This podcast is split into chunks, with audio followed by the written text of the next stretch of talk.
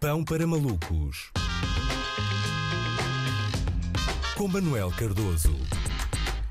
Olá Andreia, boas Olá. notícias. Finalmente, boas notícias. O judoca Jorge Fonseca foi o primeiro atleta olímpico português a conquistar uma medalha olímpica, lá está, eh, nos Jogos de Tóquio. Incrível! E como já devem conhecer, terão visto as notícias, a história de Jorge Fonseca não é só uma comum eh, história de superação no desporto, é, é uma história de superação que supera as histórias de superação. E é coroada agora eh, com o bronze no judo, na categoria de menos 100 quilos. Portanto, o elogio que podemos fazer a Jorge Fonseca neste dia não pode ser outro que não pesado, não é? Pesado cidadão incrível. O bicampeão mundial de judo traz agora uma medalha olímpica na bagagem para Portugal. Só espera é que uh, no ultrapasso o peso máximo permitido no porão do avião, não é? Com uma bolachinha de bronze daquelas ainda pesa uh, meio quilito e aquelas balanças do check-in são mais sensíveis do que as balanças dos combates, uh, sendo que um homem daquele também deve levar imensa roupa, não é? Deve ter assim aquele judogi, não é? Bem maciço, como eu, fiz judo quando, quando estava na primária e, aquilo realmente nem entrava na máquina. E quando saía de, de vir lavado era impossível pôr na corda, que uns 12 quilos para aí. Eu estou muito contente, muito contente por Jorge Fonseca e também não quero estar aqui com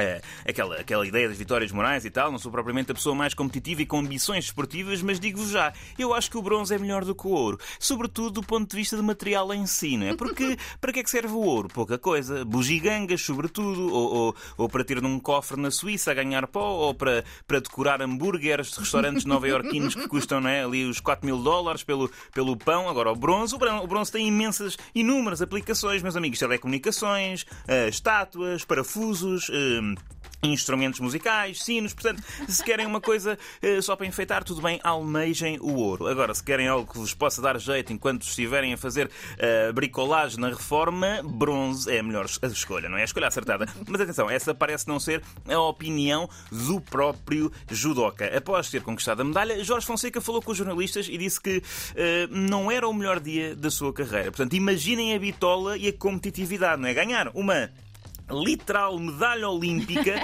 e não ser o melhor dia da carreira. Penso que eu acho, para ver o meu caso, o melhor dia da minha carreira deve ter sido um dia em que acordei uh, e não tinha nenhum mail para ler, não é? Mas cada um com os seus ora, ora. standards. O judoca ainda acrescentou: uh, Eu nasci para o ouro, não nasci para o bronze. E se a frase fosse ao contrário, não é? Eu nasci para o bronze, não nasci para o ouro, podia ser uma descrição de uma foto de alguém que é CEO na sua própria vida e que apenas uma vez usou alguma coisa parecida com um equipamento de judo uh, e era o robo do solário. Não é? Uh, dita da forma que Jorge Fonseca disse, é de facto a prova de que são os atletas os primeiros a ser exigentes não é? e que aquela ideia de que nos contentamos com pouco nos Jogos Olímpicos uh, vem sobretudo de Malta, que, que, o último vislumbre de alta competição que teve na vida foi ficar em segundo lugar dentro do seu grupo de amigos na Fantasy League do Euro 2020. Não é? Portanto, e, sendo que o momento que está a dar mais que falar, ou está a que falar eh, mais, tem a ver com a, eh, marcas. Marcas de desporto. Jorge Fonseca disse, eh, e estou a citar, que a medalha também era dedicada aos, eh, portanto, aos chefes, não é? aos, aos, aos administradores da Adidas e da Puma,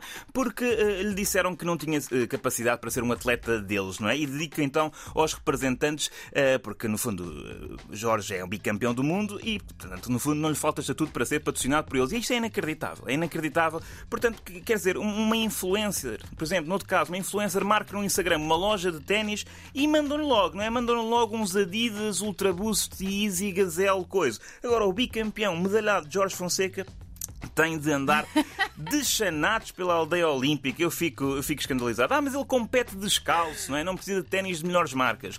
Exatamente, ele tem de andar, ele, exatamente porque compete descalço, tem de andar com calçado confortável para não fazer bolhas nos pés, que pode, pode dar eh, mau ar, não é? Portanto, malta da Sanjo, Kipsta, Lacatoni, cheguem-se à frente, pelo menos vocês cheguem-se à frente, que isto, isto não tem jeito. Agora é o quê? O homem agora vai, vai andar de sapatos de vela. Não faz sentido, não faz sentido. Jorge Fonseca é judoca, não tem um barco uh, numa doca, não é?